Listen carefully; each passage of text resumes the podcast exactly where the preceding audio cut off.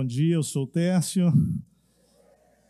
Amém, que bom ah, estarmos de volta. Quero dar é, a minha, a nossa, né, Martinha, palavra aqui de parabéns ao nosso querido Ranufão. Ranulfo é uma figura, gente. Ranulfo é uma figura. É uma joia preciosa que Deus enviou para nós e que nós amamos de todo o nosso coração. Também Cris, né? Cris já deu aqui uma saidinha já, mas importante é Cris saber do nosso amor e da nossa gratidão a Deus pela vida dela, do Mauro, da família que Deus trouxe para cá. É, quero e preciso começar esse tempo agradecendo as orações de cada um de vocês. É, é uma grande bênção estar aqui. É, sem dúvida, vou pregar com uma certa, um certo cuidado, né, porque estou me restabelecendo e as minhas energias elas vêm do Senhor, eu sei, é, mas eu sei que eu preciso aqui me conter um pouco. Eu vou fazer um grande esforço para tentar me manter parado hoje, né? A igreja toda que está em casa, um grande beijo, obrigado pelas orações, pelo carinho, por todo esse tempo de intercessão pela nossa família, né? E de fato eu me sinto até constrangido, porque o que a gente tem visto ao nosso redor tem sido tão mais desafiador do que o que nós passamos lá em casa. Né? Nós podemos ser tratados em casa, nós podemos ser tratados de casa. Né? Nós tivemos cuidado de uma equipe médica, membros dessa igreja, a quem eu sou muito grato. Agradeço de todo o meu coração a cada um dos médicos e médicas que é, puderam, puderam realmente nos cuidar e nos pastorear nesse tempo, não só é, a mim, mas para aqueles que estão chegando, né?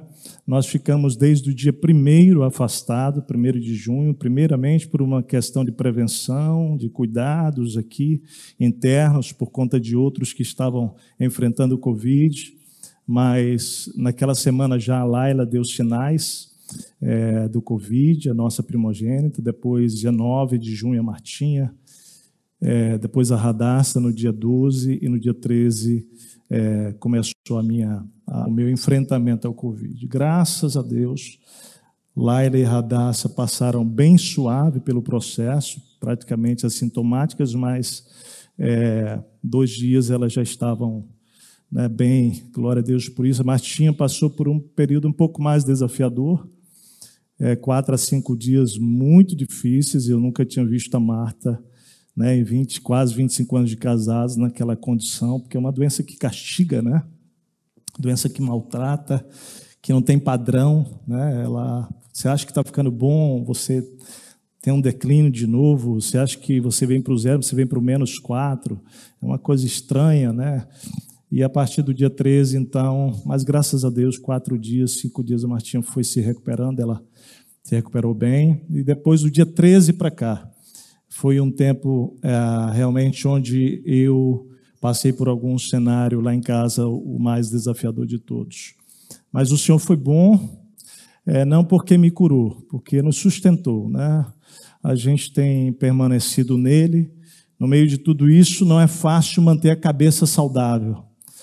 É, mas, como disse aqui, nosso cenário ele é bem mais simples do que muitas famílias aqui passaram. É, nesse tempo também perdi uma tia, perdi uma prima. É, e a gente vai lidando com essas perdas tão desafiadoras que você está passando, que o mundo está enfrentando, que nós todos estamos enfrentando. E realmente o que a gente pode dizer é: hoje nós estamos bem pela graça de Deus. Amém?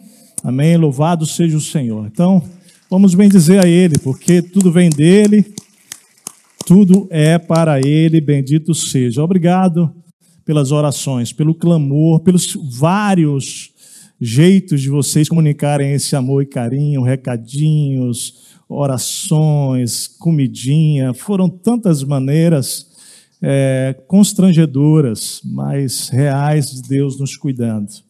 É, vou tomar a liberdade hoje de abrir um pouquinho daquilo que é mais íntimo e bastidores coisas que quero fazer como família para vocês, porque somos a família de Deus, somos a família espiritual. É, é, peço de todo o meu coração que vocês não me julguem. É, e também, se julgar, nós somos pecadores mesmo, né? Eu perdoo você. Né? Às vezes eu julgo também, obrigado. Mas eu peço perdão ao Senhor para que nosso coração se mantenha equalizado com Ele. Dizer coisas do coração, para mim, é uma das coisas mais profundas que tem. A gente não ensaia para dizer, mas sempre que você diz coisas do coração, você corre risco de dizer mais do que você deve ou menos do que poderia ser explicado, né? Então você contabiliza tudo isso na conta de Deus, né? Que Ele possa guardar o seu coração. É, mas eu queria muito que essa manhã o Senhor pudesse edificar a sua vida por aquilo que eu mesmo e a nossa família tem aprendido. Amém, gente? Que bom, bom demais estarmos juntos aqui. A comunhão, né? O estar com família é algo simplesmente extraordinário. Não posso deixar de agradecer também a equipe pastoral, né? É, o time nosso, a equipe pastoral, ministros tempo integral, nossos funcionários, né? nossos apoiadores, todos foram incansáveis cuidando desta igreja, que é de Jesus, que é dele, mas que Deus usa pessoas para isso. Agradeço a toda a liderança também que tem servido ao Senhor nas células, nos ministérios, fazendo com que essa igreja possa avançar no dos tempos mais difíceis da nossa história. Posso orar? Pai amado, é, consagramos a Ti mais uma vez nossa vida e esse tempo que estamos aqui, ele é teu e ele é para a tua glória. Recebe nosso louvor, recebe a nossa gratidão, Senhor. Gratidão porque tu tens é, estado presente nas nossas lutas e batalhas. Oramos, ó oh Pai, por tantas famílias que estão enlutadas nesse tempo. Ó Deus, por perdas repentinas, por enfrentamentos que não tiveram o fim que almejávamos. Mas, Senhor, no meio de tudo isso, nós rogamos agora fé que vem e brota do Senhor mesmo sobre os nossos corações. Para que sejamos nessa manhã renovados pela tua palavra e pelo teu espírito. É a minha oração, Pai, rendido, reconhecendo que sem ti não podemos fazer nada. Renova o meu corpo, o meu espírito minha mente, minhas emoções nesse momento, toma cativo a mente e o coração de cada pessoa nesse lugar, em casa.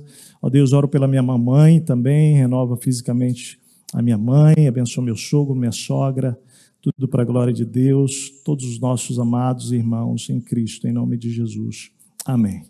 Amém, amém. Minha mãezinha não acordou muito bem hoje. Meu sogro e minha sogra hoje completam 51 anos de casados. Parabéns para vocês, sogrão e sogrinha.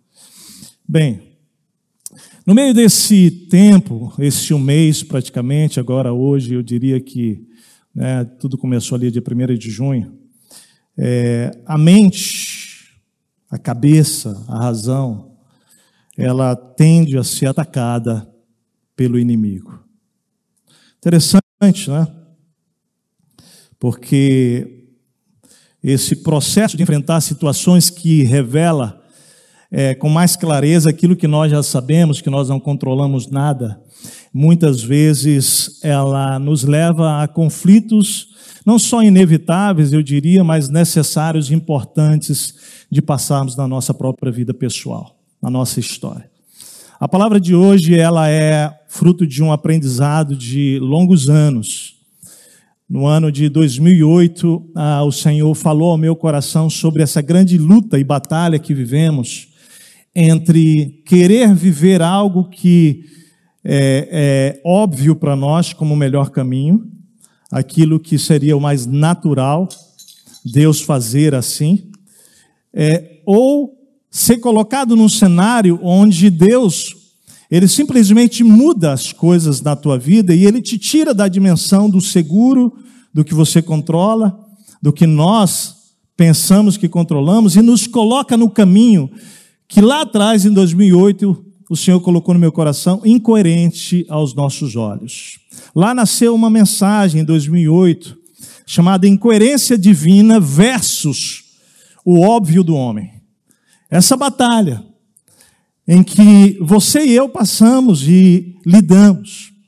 E ao longo desses dois an 12 anos, 2008 para cá, é como se essa verdade ela fosse sendo ampliada dentro do nosso coração lá em casa. Ela fosse ganhando é, mais, mais raízes dentro de nós e nós fôssemos compreendendo melhor que a vida ela é exatamente esse grande drama onde nós não entendemos a vontade de Deus, nós não compreendemos os caminhos de Deus, nós não conseguimos discernir muito bem a vontade dele e nós entramos num grande conflito porque de fato nós temos traçado na nossa mente a melhor forma, o melhor jeito, o melhor caminho de viver a vida. E essa vontade divina, em comparação àquilo que nós pensamos ou imaginamos como óbvio, torna-se, por vezes, absolutamente incoerente. Por isso, incoerência divina é entre aspas, porque Deus é coerente em tudo, amém, gente? Deus é perfeito em tudo. Mas a incoerência tem a ver com a nossa maneira de olhar para a obra de Deus e dizer: não, não faz sentido, Deus. Não tem lógica nisso, Deus. Por que Deus desse jeito? Eu quero então te convidar a conversar sobre esse tema nessa manhã. O texto que nós vamos ler é o texto de 1 Samuel. Eu queria que você deixasse sua Bíblia aberta lá, 1 Samuel 23. É, mas eu queria contar um pouquinho do que aconteceu esse ano, no, ano, no mês de, de abril. O mês de abril foi um mês onde o nosso coração, como família, se é, tomou um certo peso muito grande em relação ao que estava acontecendo nas famílias da nossa igreja, né? Os dramas das perdas, os dramas dos, das, das é, várias situações de UTIs acontecendo, né? O drama realmente do Covid presente no nosso meio, né? Os dramas do nosso próprio cenário, igreja, desafios financeiros, visão de futuro, visão ministerial, e o meu coração começou a ser tomado por um profundo desejo, e eu creio mesmo, quero, por isso que eu digo assim, não me julgue, mas isso é uma coisa que eu preciso dizer com temor e tremor para a igreja, é, de que o Senhor estava me chamando para um novo jejum. Posso falar sobre isso agora, porque não se recomenda falar de jejum quando está passando por ele, né? mas isso já passou. Sete anos atrás, Deus tinha me dado o privilégio de viver um jejum de 40 dias só com água. E esse desejo voltou ao meu coração em abril e eu comecei a viver uma grande crise. Porque para mim isso era o quê? Incoerente. Deus, como é que eu vou fazer um jejum de 40 dias de água, apenas água no momento de Covid? Eu vivei dia 21 de abril, mais precisamente 21 de abril, é, o Senhor confirmou no meu coração que eu deveria dar esse passo. É, com a Martinha, o Senhor testificou no nosso coração e nós oramos e consagramos aquele jejum ao Senhor. É, era um desafio pessoal meu, né? a Martinha me apoiando em oração, as nossas filhas, e eu entendi que Deus estava me chamando para aquele jejum. Eu comecei o jejum.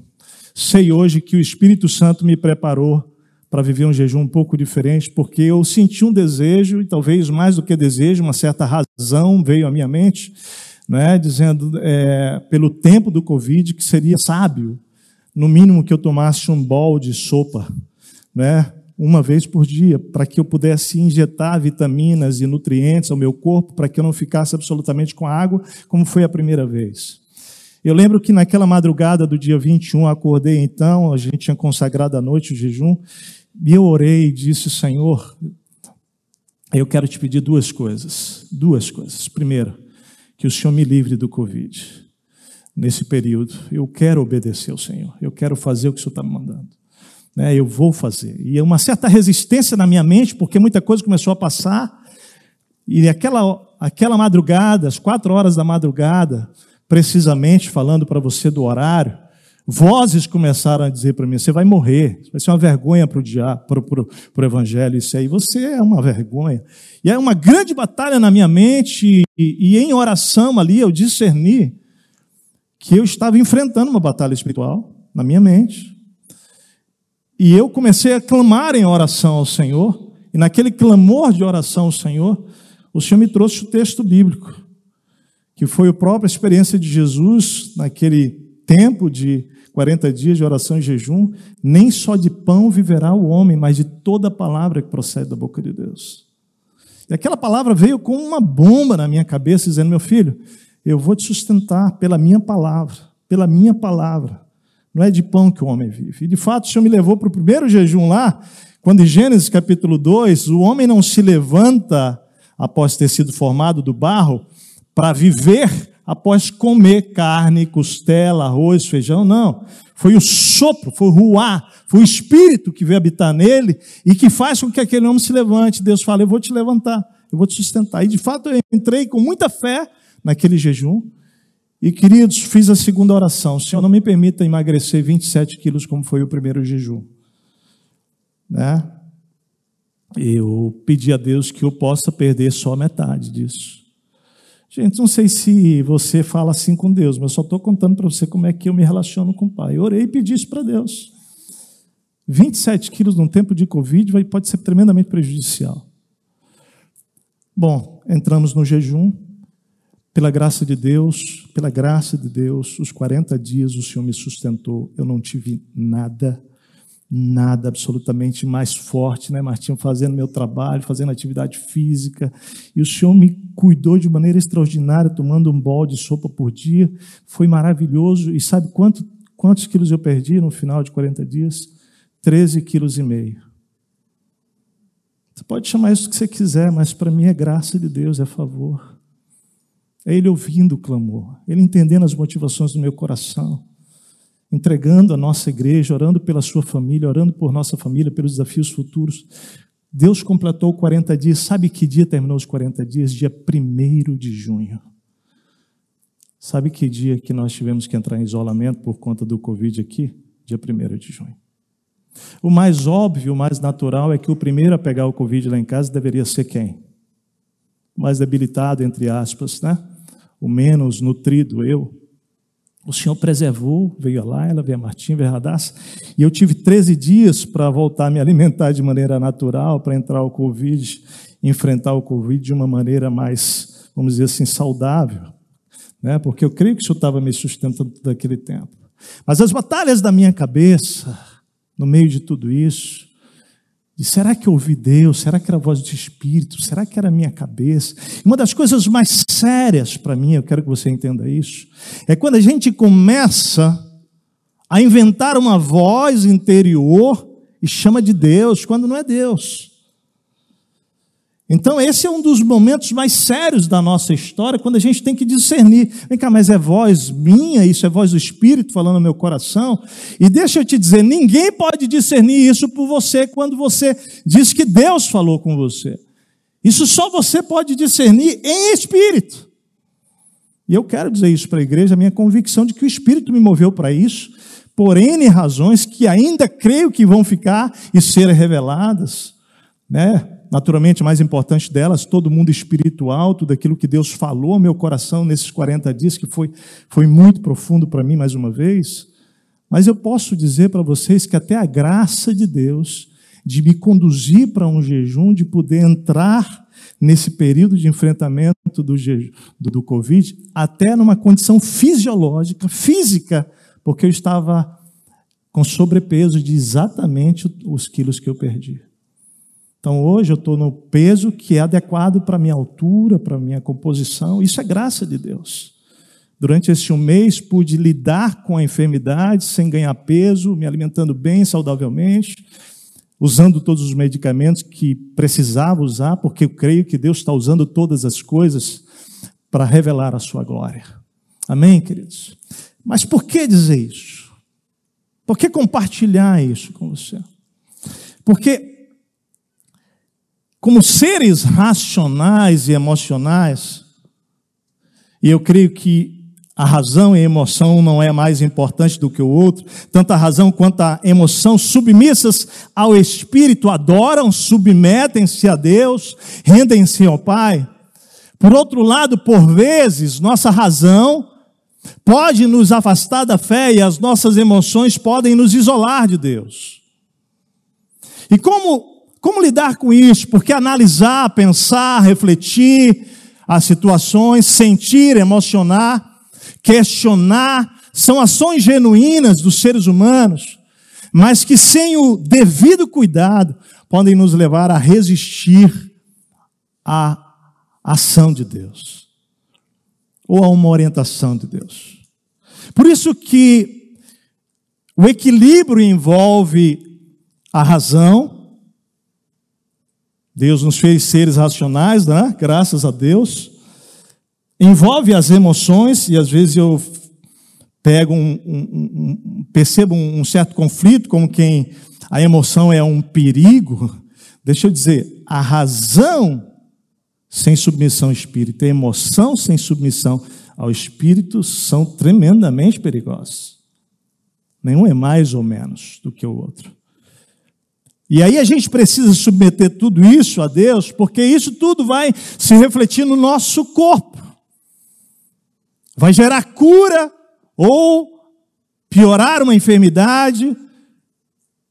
E claro que eu não estou dizendo que as enfermidades são fruto daquilo que é emocional, mas a gente sabe que a cabeça e, e as emoções tratam juntos, porque nós somos um ser holístico. Amém, gente?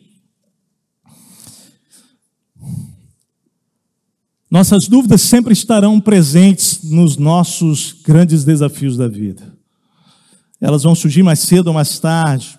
E equalizar o que é Deus ou o que é fruto das escolhas erradas, precipitadas, é uma equação complexa e sempre eu recomendo que você possa clamar pela ajuda do Espírito Santo de pessoas que amam a Deus e amam você para ajudar a compreender o seu próprio momento. Perguntas do tipo: por que Deus fez isso?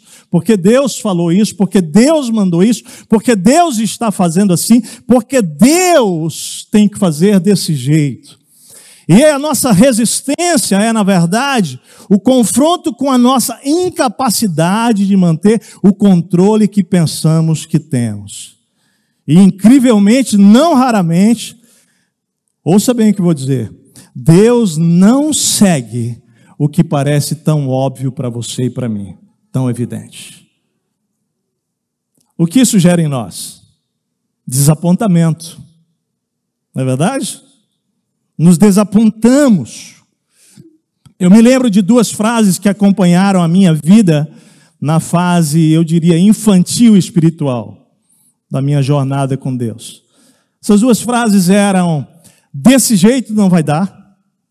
E a segunda frase era: eu não sonhei com isso. Eu nunca sonhei com isso. Eu usava para tudo. Quando algo dava errado dentro do contexto, por exemplo, do esporte que eu praticava, ou numa amizade que de alguma maneira se desestabilizava, tinha algum tipo de crise, ou na área profissional, ou fosse um sonho que não havia dado muito certo, ou um plano que foi alterado em alguma coisa, essas frases estavam lá sempre presentes, sempre presentes. Desse jeito não vai dar. Ah, desse jeito não vai dar. eu nunca sonhei com isso. Eu lembro, já comentei isso aqui recentemente, que no nosso noivado, muito próximo ao casamento, essas frases vieram com força, trouxeram dano para nós no início da nossa história. Eu precisei aprender a lidar com as coisas que saem do controle. E no fundo, querido, a minha crise não era com os outros, com a Martinha, né? A minha crise era com Deus. A minha crise era espiritual. Porque essas frases, elas sempre vinham quando as coisas não aconteciam do jeito que eu queria. E de um outro jeito que, que Deus entrava na história. E eu não sei com você. Na verdade, por conhecer Deus, eu sei que com você também. Mas Deus, Ele é incrível. Olha só, deixa eu te falar uma coisa. Se tem uma coisa que a gente pode aprender com Deus, e a gente pode aprender na nossa jornada, é que se lá no nosso coração nós de fato queremos viver a vontade de Deus, queremos fazer a vontade de Deus, o plano de Deus, desejamos agradá-lo, presta atenção. Por mais que você entre numa rota sinceramente errado, Deus é especialista em entrar lá e corrigir tudo para te levar para onde Ele quer. Porque a Bíblia diz que um coração quebrantado e contrito Deus não o quê? Despreza. Por outro lado, um coração arrogante, soberbo, ele resiste. Então, pensar em viver a vida controlando, dirigindo, gera resistência no coração de Deus. Mas admitir e dizer, Senhor, eu tenho dificuldade de entregar o controle, mas eu quero que tu vivas, que tu dirijas, que tu me controles, que tu me conduzas, é algo extraordinário para Deus. E sempre Deus vai e entra, olha só. Ele entra, ele altera todo o seu plano. ah, aí você entra em crise. Porque ele altera o negócio, ele mexe, por vezes ele vai e ele percebe que a oração foi sincera, mas que o negócio está muito enraizado, aí algumas coisas ele tem que quebrar, tem que quebrar, mas ele está quebrando por fora o que precisa ser quebrado por dentro, o que precisa ser ajeitado e colocado no lugar dentro de você. E ele vai fazendo essas coisas. Então nós vamos precisando na jornada com Deus aprender a lidar com, esse, com esses momentos de frustração, de decepção, de desapontamentos. Um autor cristão diz que o problema é, é que o Deus muda tudo, muda todas as coisas. Deus muda todas as coisas. Diz, com Deus, obediência vira o quê? Desobediência. Com desrespeito vira desrespeito. Com desconsideração vira desconsideração, compromisso vira descompromisso, graça vira desgraça, apontamento vira desapontamento. E no caso de apontamento virar desapontamento, aqui é um dos maiores dramas realmente da nossa jornada com, com Deus. Porque o apontamento ele cria um senso de previsibilidade no mundo imprevisível, nesse mundo vica, né? volátil, incerto, complexo, ambíguo. E nós estamos vivendo um tempo na história, na história do mundo, na história do mundo, onde cada vez mais as coisas estão imprevisíveis, elas estão se revelando para nós. Por isso, o desapontamento, deixa eu te dizer, tem um grande valor, mas um tremendo valor na nossa vida, porque eles nos fazem cair na real. Nós estamos querendo saúde e enfrentamos a doença. Queríamos aposentadoria e temos que remanejar as coisas e, e reinventar, empreender novamente. Queríamos filhos crescendo seguros, maduros espiritualmente, emocionalmente, e de repente enfrentamos dores inesperadas de escolhas erradas que eles fizeram. Almejávamos uma ascensão profissional e daqui a pouco fomos demitidos. Investimos no negócio que esperávamos um retorno né, considerável e veio o Covid e, ao invés disso, dívidas. Confiamos nossa vida e o nosso coração a alguém e recebemos desamor, traição, infidelidade. Treinamos para ser o titular num clube e de repente não somos convocados nem para o banco. O que fazemos com tudo isso? Como você lida com isso? Como lidar com os caminhos inesperados, contraditórios, tão longe do óbvio que estava diante de mim? Eu quero te levar para dentro da Bíblia. Eu preciso te ajudar a ler a Bíblia na perspectiva mais real do que, que é o jeito de Deus agir conosco. Porque, queridos, a Bíblia está recheada dessas histórias. Lá no livro de Atos, por exemplo, se Lucas foi quem escreveu, você vai ver ele registrando Paulo querendo ir para a Espanha como missionário. E Deus simplesmente entrando na história de Paulo e dizendo: Não, você não vai para a Espanha, você vai para Roma e você vai ficar preso em Roma. O que, que você diria sobre Deus em relação ao apóstolo Paulo? Deus abandonou? Hã? Deus foi ruim? Deus errou com Paulo? Onde Deus estava? E aí, de novo, a perspectiva de um homem uma mulher de Deus muda tudo. Porque, de novo, não se trata de nós, se trata de Deus, se se trata da meta narrativa, da grande narrativa da história de redenção do homem. Paulo entende isso, ele vai para Roma, e lá de Roma ele escreve cartas lá da prisão. Cartas preciosíssimas, como por exemplo a carta aos Filipenses, chamada Carta da Alegria. Ele soube entender. Mas hoje, queridos, É incrível como nós atribuímos facilmente culpa a Deus, erros a Deus por aquilo que sai tão diferente do que planejamos. Culpamos os outros ou culpamos a Deus. E aí a gente vai encontrando muita gente ferida com Deus desse tempo.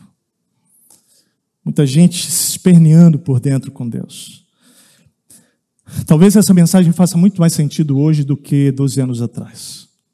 A razão, porque de fato estamos vivendo um dos tempos mais desafiadores da nossa história e século.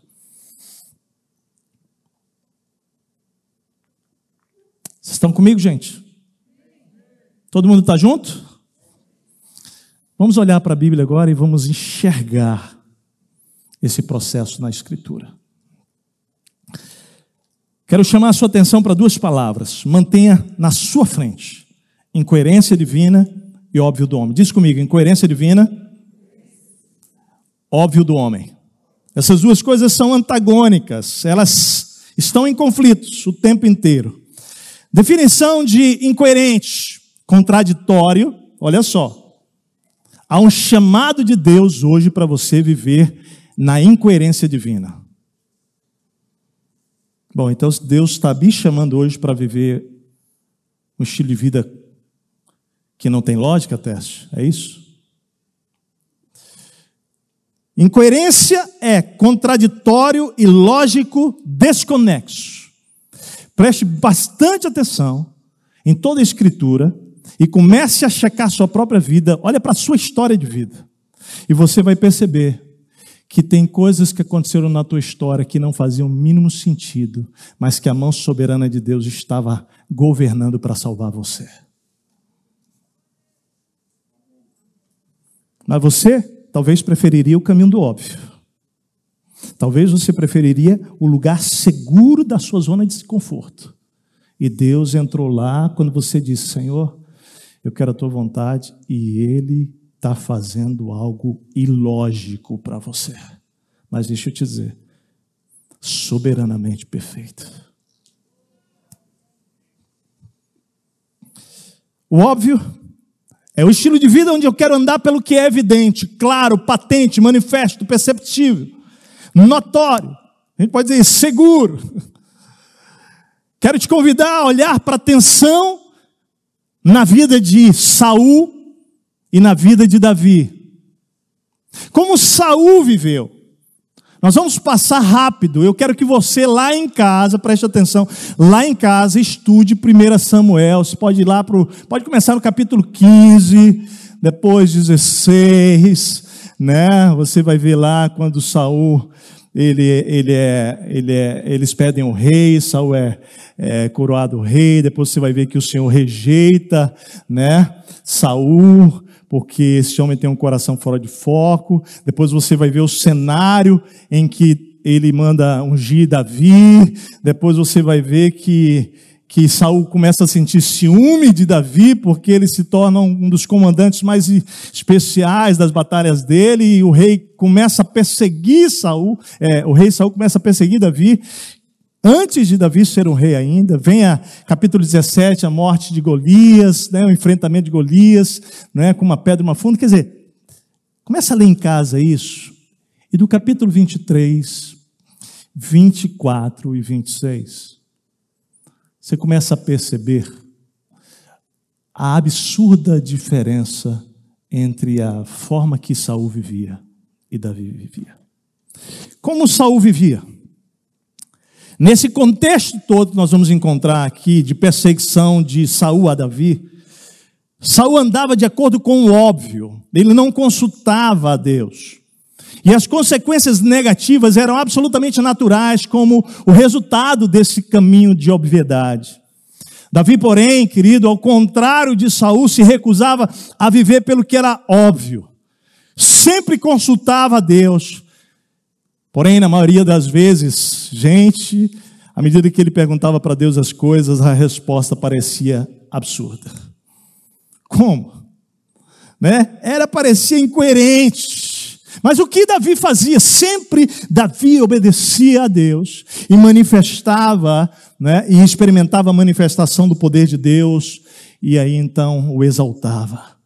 Eu quero levar você hoje a refletir se você tem andado de acordo com o óbvio, como Saul, ou de acordo com a incoerência divina, como Davi. Vamos olhar o texto aqui, 1 Samuel 23. Rapidamente, eu vou passar com você alguns versículos para que você apenas perceba por cima nesse momento. 1 Samuel 23, de novo, contexto de Saul perseguindo Davi. Quando disseram a Davi que os filisteus estavam atacando a cidade de Keila e saqueando as eiras, ele perguntou ao Senhor: Devo atacar esses filisteus? O Senhor lhe respondeu: Vá, ataque os filisteus e liberte Keila. Versículo 4. Davi consultou o Senhor novamente. Levante-se, disse o Senhor, vá à cidade de Keila, pois estou entregando os filisteus em suas mãos. Queria que você começasse a observar como Davi andava, perguntando a Deus, consultando a Deus, questionando a Deus. Versículo 9. Quando Davi soube que Saul tramava atacá-lo, disse a Abiatar: Traga o colete sacerdotal. Então orou Ó Senhor Deus de Israel, esse teu servo ouviu claramente que Saul planeja vir aquele e destruir a cidade por minha causa. Será que os cidadãos de Keila me entregarão a ele? Eles tinham protegido Keila e agora a pergunta dele para Deus é: Deus, agora eles vão me proteger? E o Senhor responde para ele: Não, Saul virá de fato, conforme você ouviu, né?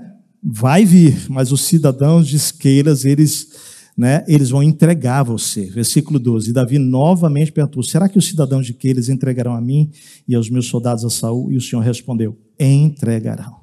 Então eles fugiram, ficaram andando sem direção definida. Acho tão interessante isso, né? Porque ele consulta Deus para que ele tenha direção, e no final Deus dá a direção para ele, mas a direção que Deus dá para ele era ele ir para o meio das montanhas sem direção nenhuma. Não parece incoerente isso? Porque seria mais seguro dizer assim: ó, você foge para tal lugar, se protege. Deus só fala para ele: vai atacar e acabou. Você vai olhando o texto todo, capítulo é, 24, você vai percebendo é, esse processo de Davi, do óbvio, da incoerência, versículo, capítulo 26. Né, não sei se você vai se lembrar, só para citar nessa fuga dois momentos cruciais. Um quando ele está dentro da caverna e Saul vem para fazer as suas necessidades. Você se lembra? E ele e os soldados estão no fundo da caverna. E o óbvio era que ele matasse Saul. Isso era o óbvio, alguém que estava querendo destruir sua vida. É tão óbvio isso que os soldados dizem para ele: conforme aquilo que o Senhor havia dito, aconteceu. Está aí o homem. Acaba com ele agora. E é um momento de tensão para Davi, porque Davi corta lá, né, a ponta do manto do rei. Mas na hora que ele corta, a Bíblia diz que o seu coração pesou de tal maneira, tal forma, que ele compreendeu que ele não podia tocar na vida de ungido do Senhor, se arrepende e impede que os soldados matem né, ao rei Saul. A segunda situação é quando, depois, no capítulo 26, você vai encontrar lá, quando eles descobrem que eles estão em Gibeá, escondidos na colina de Aquilá, capítulo 26, e você vai perceber Saul dormindo, fincou a lança, tinha um jarro do seu lado, e Davi decide entrar no acampamento e diz: Quem vai comigo? Abner, um dos seus comandantes, diz: Eu vou junto. E ele vai, e quando chega lá, olha só que coisa interessante, o Absai, desculpa, não Abner, Abner era o, o comandante de Saul, mas Absai, o comandante de Davi, diz assim: Hoje Deus entregou o seu inimigo nas suas mãos, agora deixe que eu crave a lança nele até o chão, com um só golpe não precisarei de outro. Você vai encontrar então o grande drama de Davi naquele momento, com de novo o rei nas suas mãos, onde o óbvio era ele poder eliminar. E a postura de Davi é a postura de um homem que ele não anda com os olhos naturais. A maneira de ele viver a vida não é pelo que aparentemente é o certo a ser feito. Mas um homem cujo coração está completamente temeroso de saber o que Deus quer que ele faça. Isso é tão profundo, tão profundo, porque nos conflitos de Davi, você vai perceber ele declarando isso: não, eu não vou fazer a justiça. Não, o Senhor fará a justiça. Não, o Senhor é quem vai fazer por mim. Não, o Senhor já separou o dia para a morte dele. O Senhor está com isso na mão. Havia um temor no coração dele. Mas quando você olha para o texto, e você vai encontrar lá no capítulo 23 em diante, vem comigo, você vê o conflito da obviedade nos soldados de Davi. Lá no versículo 3, os soldados de Davi lhe responderam, capítulo 23, versículo 3 de 1 Samuel, quando ele disse que é, quando o Senhor lhe responde que os filisteus, que eles deveriam atacar os filisteus e libertar aqueles, os soldados de Davi, com medo, com medo, muito medo dos filisteus, eles disseram: Senhor, se nós formos enfrentar os filisteus, nós vamos morrer. Isso era óbvio. E a palavra dos soldados para Davi é esse. Não vamos, não, porque o óbvio é que vai ser uma grande destruição. No capítulo 23, versículos 7 e 8, é interessante você ver Saul, Saul, lidando com o óbvio, quando foi dito a Saul que Davi tinha, versículo 7, 1 Samuel 23, 7, que Davi tinha ido àquele e ele disse: Deus o entregou nas minhas mãos.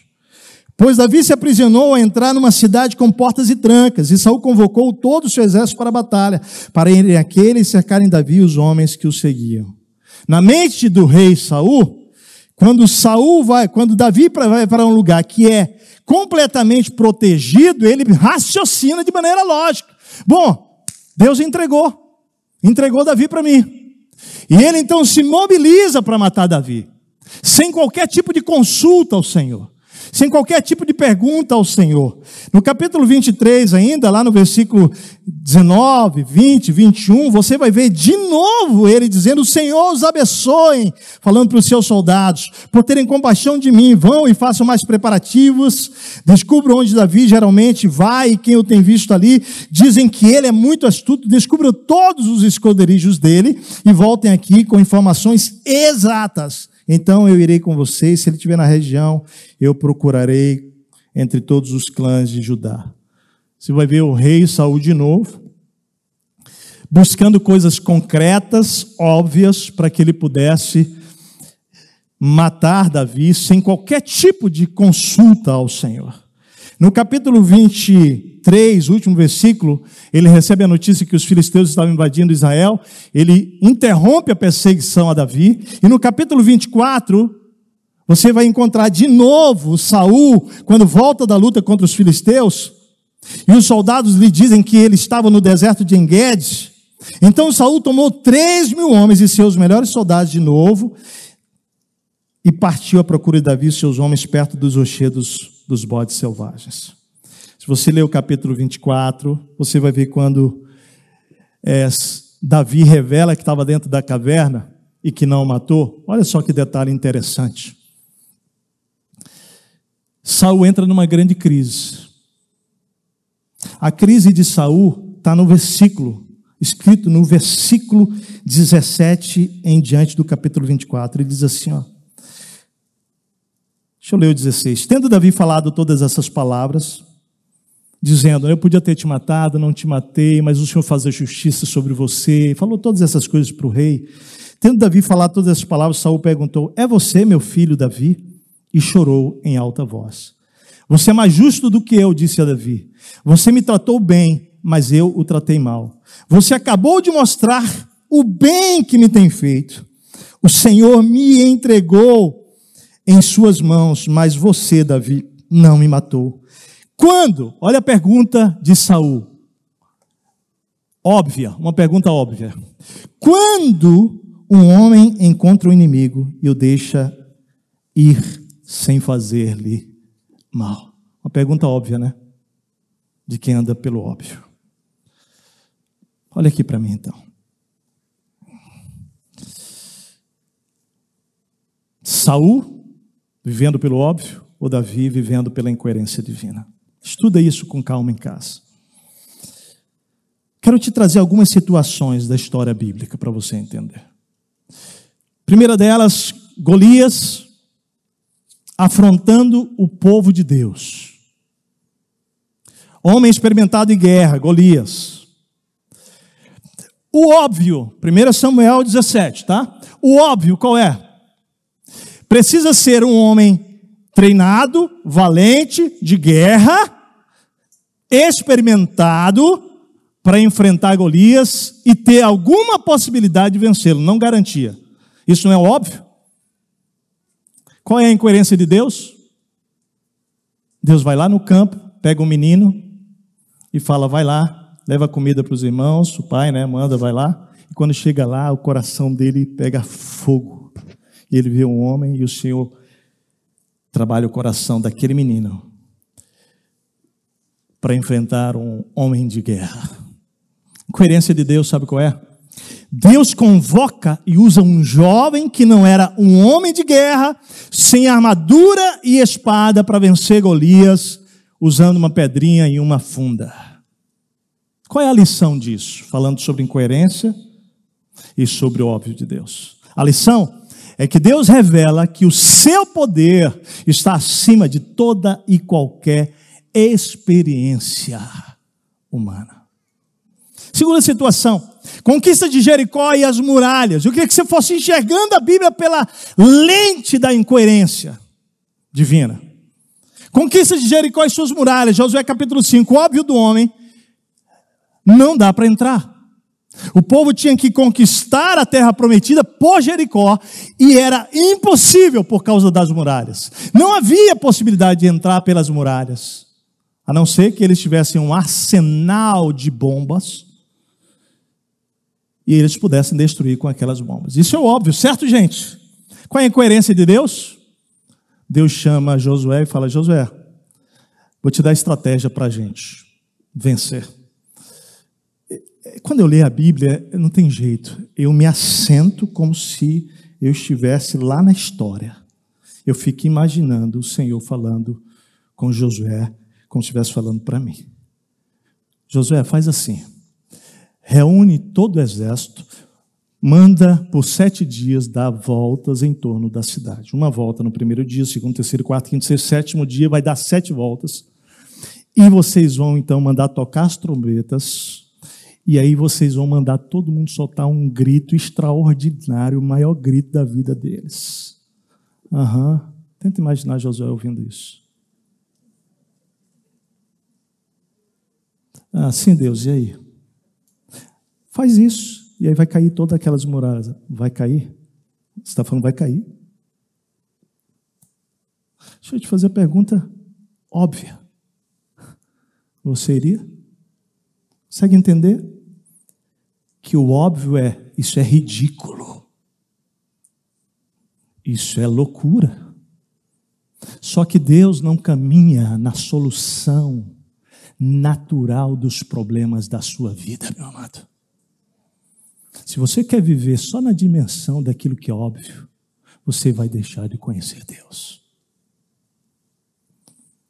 Os caras fizeram, as muralhas caíram. Está lá a história. A gente foi lá pessoalmente, viu o negócio lá.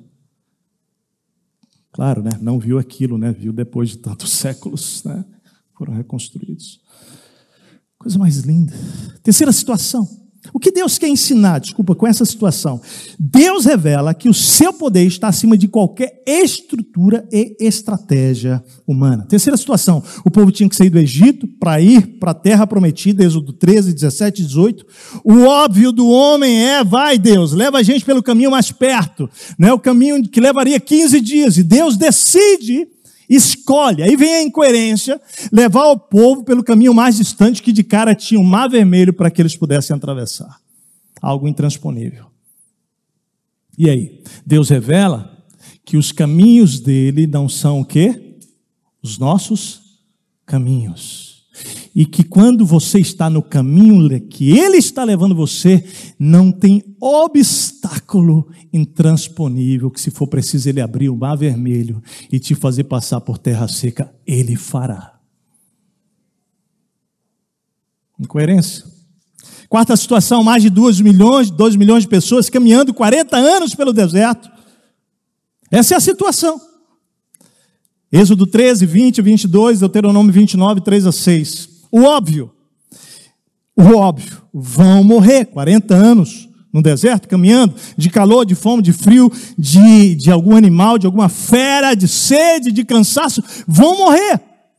A incoerência de Deus é que Deus conduz aquele povo, tirando água da rocha, transformando água amarga em doce, sustentando com maná, sustentando com codornizes, e o texto bíblico vai dizendo que Deus os guiava com uma coluna de fogo à noite para aquecê-los, iluminá-los, de, de dia com uma coluna de nuvem para protegê-los do sol, e o Senhor ia cuidando, a Bíblia afirma que nem sequer as sandálias dos pés deles se envelheceram, e nenhuma das suas vestes se rasgaram. Eu chamo isso, sabe de quê? Incoerência divina.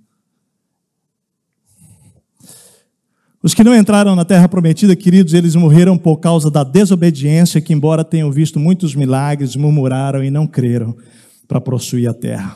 A lição. A lição nesse cenário é que Deus revela que o seu poder contraria o tempo, é capaz de prover toda a necessidade humana de fome, sede, frio, calor, proteção, abrigo, vestuário, através e do jeito que ele quiser. Quinta situação: escolha de um rei para Israel. Olha só. 1 Samuel 16. O óbvio do homem. Samuel olha para Eliabe, o cara era bonito, o cara era alto, mais forte, guerreiro, e pensa, é ele. Isso é óbvio. E aí passa aquela fila dos filhos, né, de Jessé, Deus falando, não, passa um, passa outro, não é, não é, não é, não é. E aí fala, tá lá no campo. Era Davi, o menino, ruivo, jovem.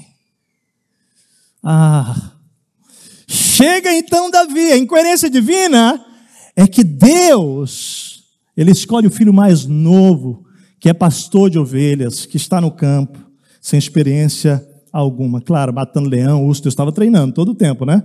Mas de guerra, não.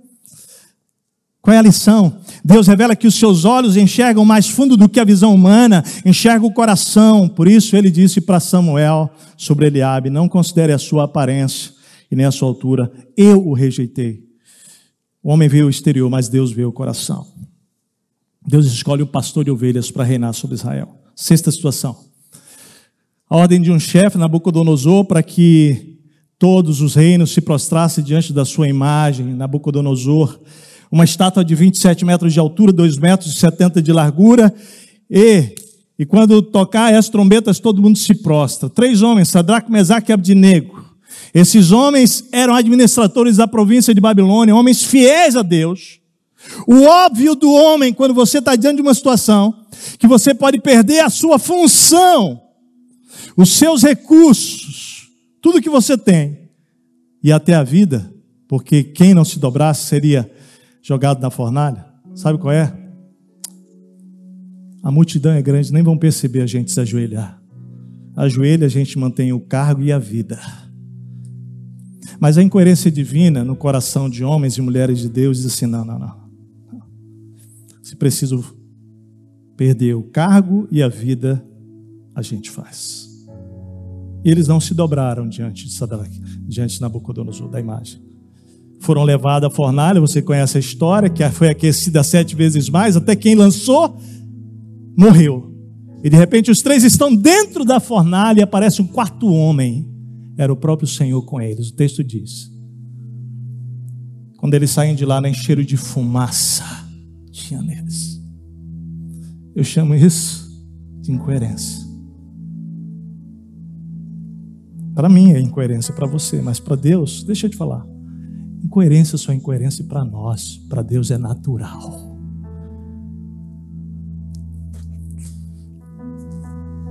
Sétima situação a promessa do Messias que viria para libertar o povo de Israel. Não podia deixar de colocar isso aqui. Né? O Messias vem. Todo Israel aguarda o dia do Messias voltar ainda. Porque o óbvio para o povo de Israel, para o judeu, ainda é um salvador político. Ainda é alguém que vai entrar em Jerusalém cheio de pompa montado num cavalo de puro sangue, de uma família nobre. Só que o Messias vem. A incoerência de Deus, cujos olhos ainda não se abriram para muitos, é que ele já veio de uma família sem pedigree. nasce numa manjedoura, numa estribaria, e no meio daquele cenário, ele vive mais com os pecadores e os doentes do que com os líderes religiosos, mais fora do templo do que no templo. Um nó na cabeça dos líderes. Tá óbvio que ele não é o Messias, senão estaria lá. Mas Deus é incoerente. Eu tenho uma pergunta para fazer nesse momento final. São tantas aparentes incoerências, certo, gente? Que a gente viu aqui, né? Tem uma relação aqui que eu podia te dar. Uma relação mesmo. Uma, duas, três, quatro, cinco, seis, sete, oito, nove, dez, onze. Pelo menos mais 13 itens que eu não vou falar. Das aparentes incoerências de Deus. Mas a pergunta que fica, sabe qual é?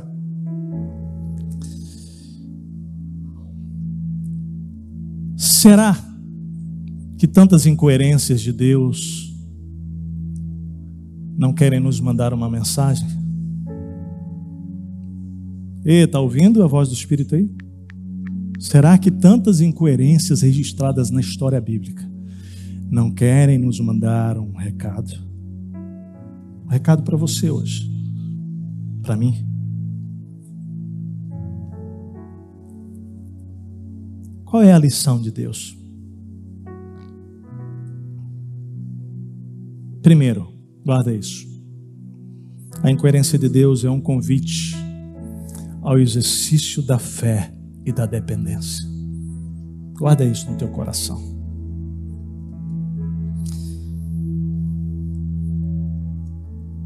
É um exercício de dependência, um exercício de fé.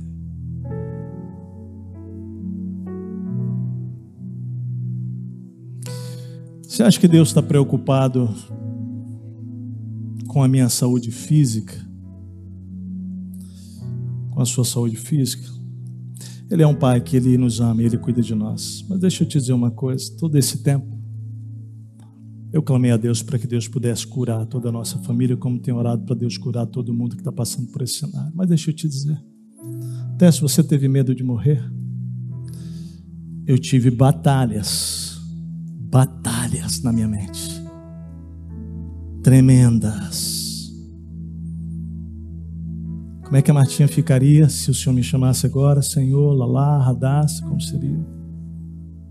E, gente, de novo, o gigante está mais aqui, porque a minha condição era bem melhor do que muita gente passou aqui.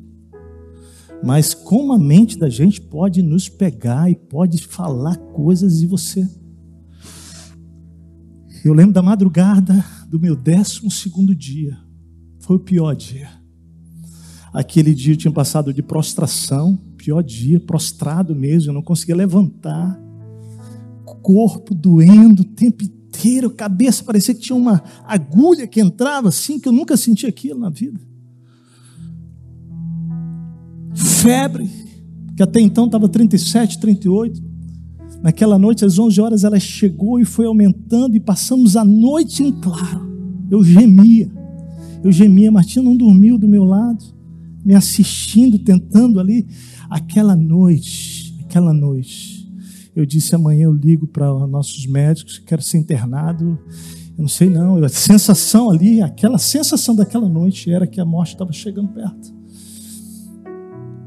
Então aí a cabeça na madrugada começava a pensar, Deus, a Marta, as meninas, Senhor, tudo isso. Deixa eu te dizer.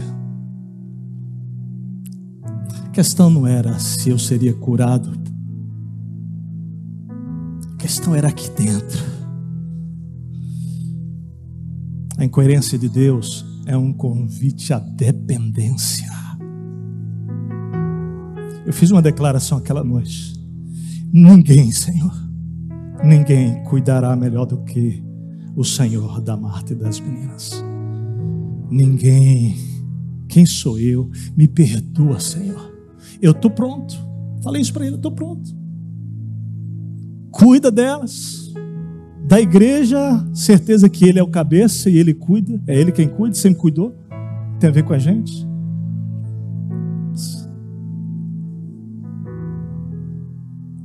Que madrugada, quase que amanhecia aos claros.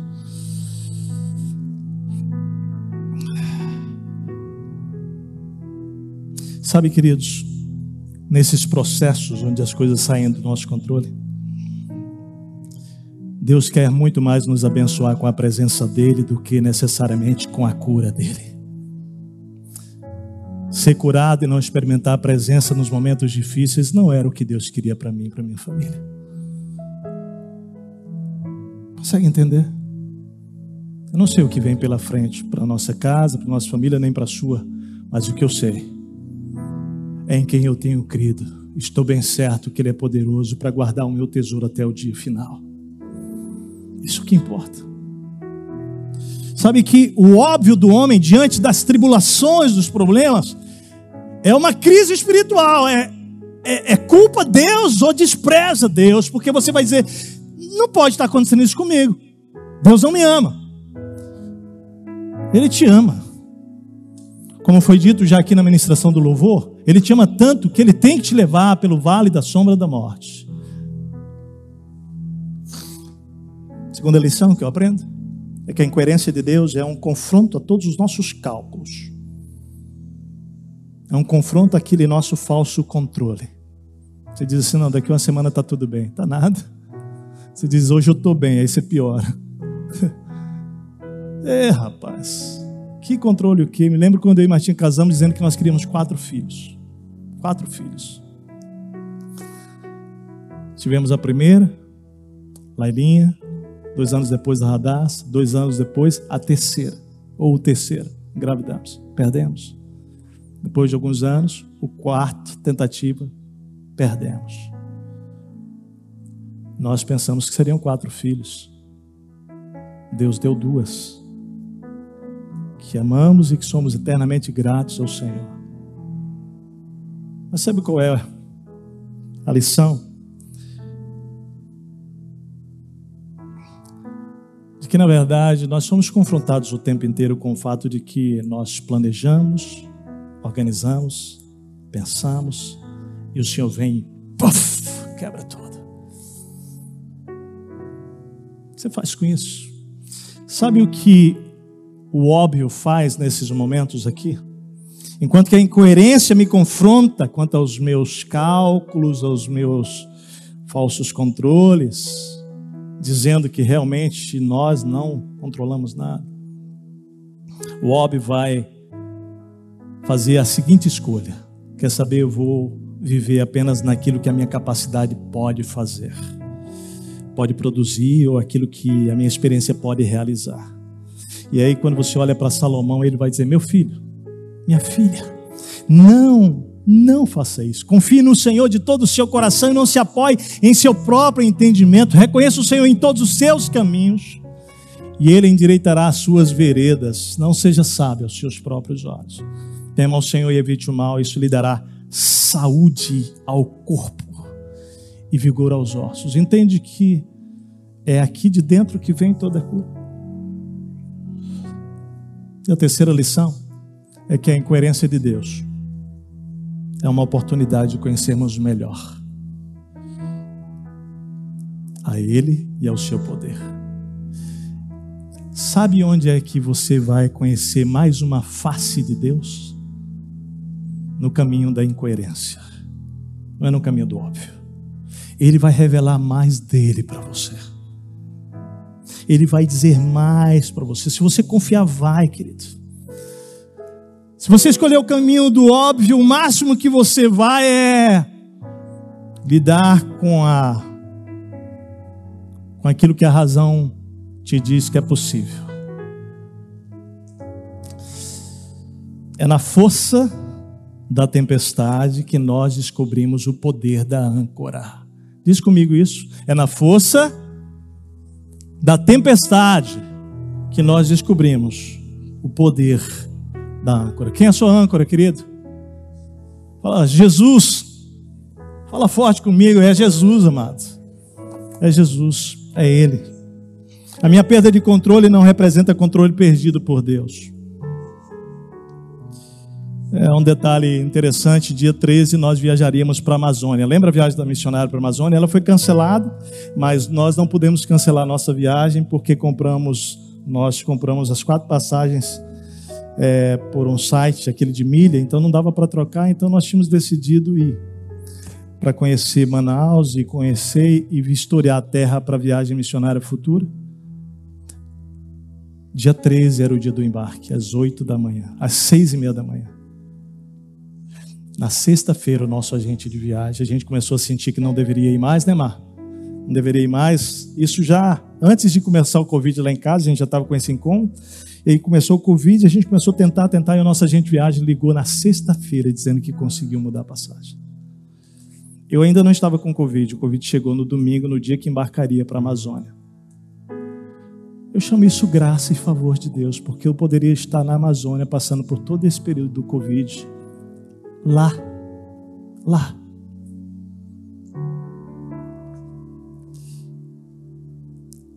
Não sei se você está entendendo a mensagem de hoje, mas a mensagem de hoje é que nós temos muito para conhecer sobre Deus, sobre como Ele age. Faz sentido para você? Vamos terminar? Quero concluir te fazendo a pergunta. Que dimensão você quer viver? Como Saul, no óbvio, sem consultar a Deus. Interessante, não consulta Deus em nenhum momento. Lá no capítulo 28, você vai ver, ele consulta Deus por medo dos filisteus. Por medo.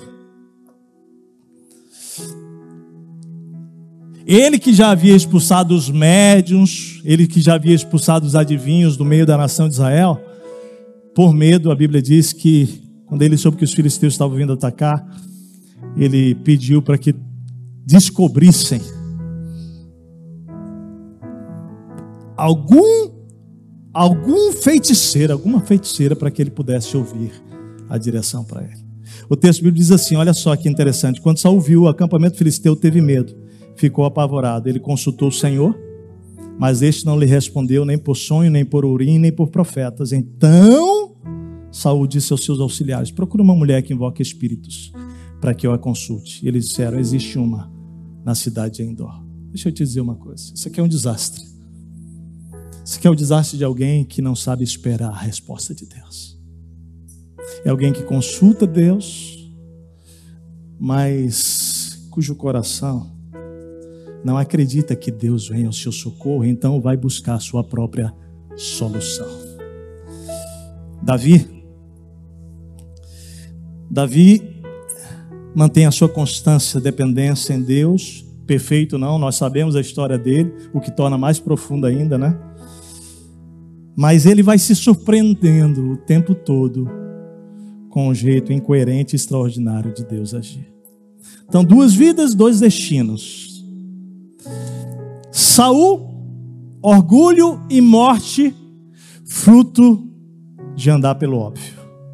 Davi, humildade e vida por andar na incoerência divina. Sua vida pessoal, seu casamento, sua família, sua vida profissional, sua saúde, sua empresa, seu ministério, sua carreira.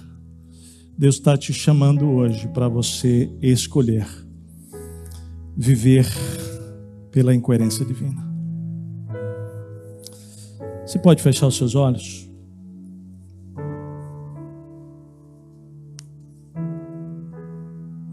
Que Deus falou com você e o que você vai fazer a respeito.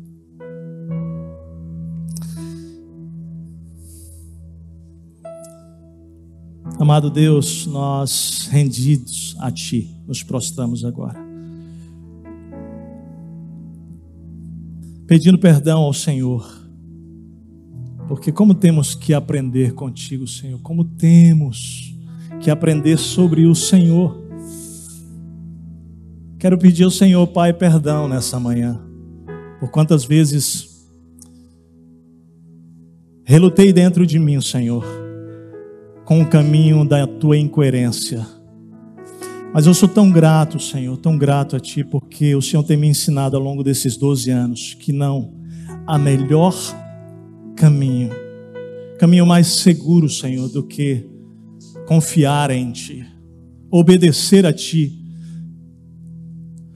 Ó Deus, descansar em Ti, confiar o nosso futuro a Ti, confiar a nós, confiar nossas famílias, confiar nossos, nossa, nossa vida profissional, nossos relacionamentos, nosso marido, esposa, filhos, ou mesmo a nossa própria é, solitude, Senhor. Nós estamos aqui nessa manhã e o, o que o Teu Espírito falou a nós, Pai, é que existe um caminho mais nobre do que o do óbvio. Aquilo que é tão incoerente aos meus olhos, é tão maravilhoso e perfeito, porque é o Senhor quem conduz. Nós não queremos andar no caminho do óbvio, nós queremos caminhar no teu caminho, por mais incoerente que seja aos nossos olhos. Faz isso, Pai, para o louvor da tua glória. Amém. Deixa eu dizer para você uma coisa nesse momento final. Hoje é dia de decisão para você. Aí dentro da sua nessa cadeira da frente tem essa ficha integração. Ela é a porta de entrada para nós ajudarmos você. A porta pela qual você entra é Jesus.